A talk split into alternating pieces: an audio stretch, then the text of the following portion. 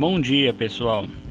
Hoje nós iremos estudar os 28 capítulos do Sutra do Lótus, do livro Preleção dos Capítulos Robin Juryu, do Dr. Sasaki Keda.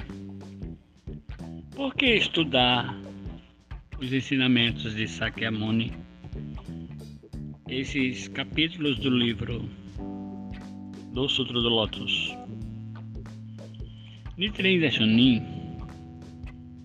é, orientou certa vez que, se quisermos entender os assuntos seculares de nossa própria vida, devemos entender o Sutra do Lótus. Quando se conhece o Sutra do Lótus, qualquer assunto secular fica de fácil entendimento.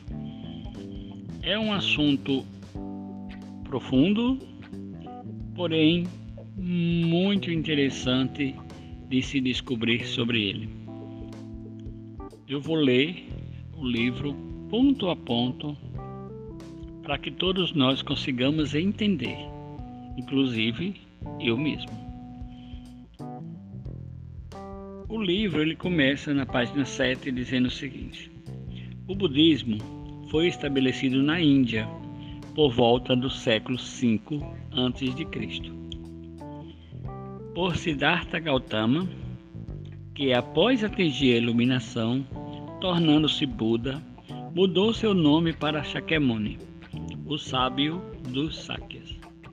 Sakya é o nome do seu clã, imune aquele que despertou, ou o iluminado. Shakyamuni não deixou registro de seus ensinos, pois foram transmitidos oralmente para seus discípulos. Estes, por sua vez, após a morte do Buda, compilaram-nos. Os ensinamentos de Shakyamuni são repletos de parábolas para facilitar a compreensão de seus ouvintes. Primeiro ponto da sabedoria de Shakyamuni. Ele usava de parábolas para se tornar fácil o seu ensino. Porque palavras muitas vezes ditas de forma normal fica de difícil entendimento. Nós vamos encontrar várias parábolas para exemplificar o ensino dele.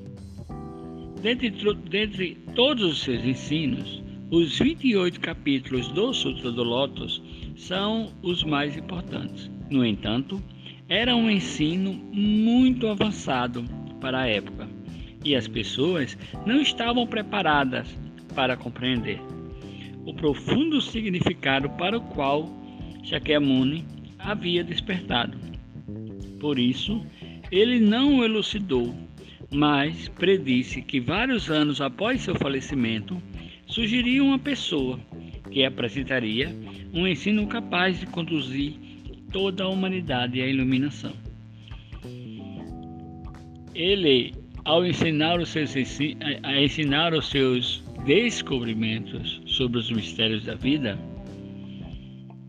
ele foi sutil, porque na época as pessoas não tinham a capacidade de entender, e mesmo com toda a sutileza, ele fez tudo o que podia para que as pessoas recebessem o seu ensino. Por isso, o uso das parábolas para exemplificar. Conforme essa predição, Nichiren Daishonin, após vários anos de estudo, estabeleceu o verdadeiro budismo e expôs a essência dos 28 capítulos do Sutra do Lótus contido no 16º capítulo do Juryu, Revelação da Vida Eterna do Buda, ao recitar pela primeira vez o Nammyo Horigekyo, em 28 de abril de 1253. E ao inscrever o Daigo Honzon, em 12 de outubro de 1279, possibilitando a todas as pessoas atingirem a iluminação a predição de Sakyamuni estava confirmada. Nasceu no Japão de Trina Sonin no século XIII e se dedicou ao estudo aprofundado de todos os ensinamentos de Shakyamuni, os pré-sutras, os sutras, e chegou à conclusão que nesses dois capítulos estaria o coração do sutra e do Myoho Rengekyo deixado por Shakyamuni, ele colocou o Nan na frente e que virou Nam-myoho Renge-kyo. E com esse Nam, ele abriria a possibilidade de todas as pessoas atingirem a iluminação. Após expor a verdade para a qual havia despertado, Nitrendra Chunin sofreu severas perseguições por parte do governo e dos líderes religiosos de sua época. Essas perseguições fizeram-no perceber que era o Buda original da era dos últimos dias da lei, Mapu. Shakyamuni havia predito que essa seria a era mais difícil de as pessoas aceitarem seus ensinos. Por isso, conforme consta no capítulo Emergindo da Terra, ele convocou os bodhisattvas da Terra por serem os únicos com condição de realizar essa missão.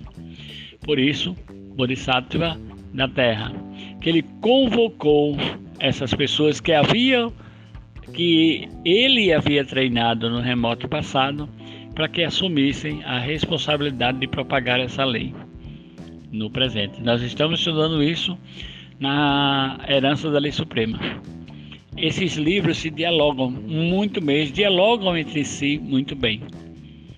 Então, vamos à viagem do que é o Sutra do Lótus.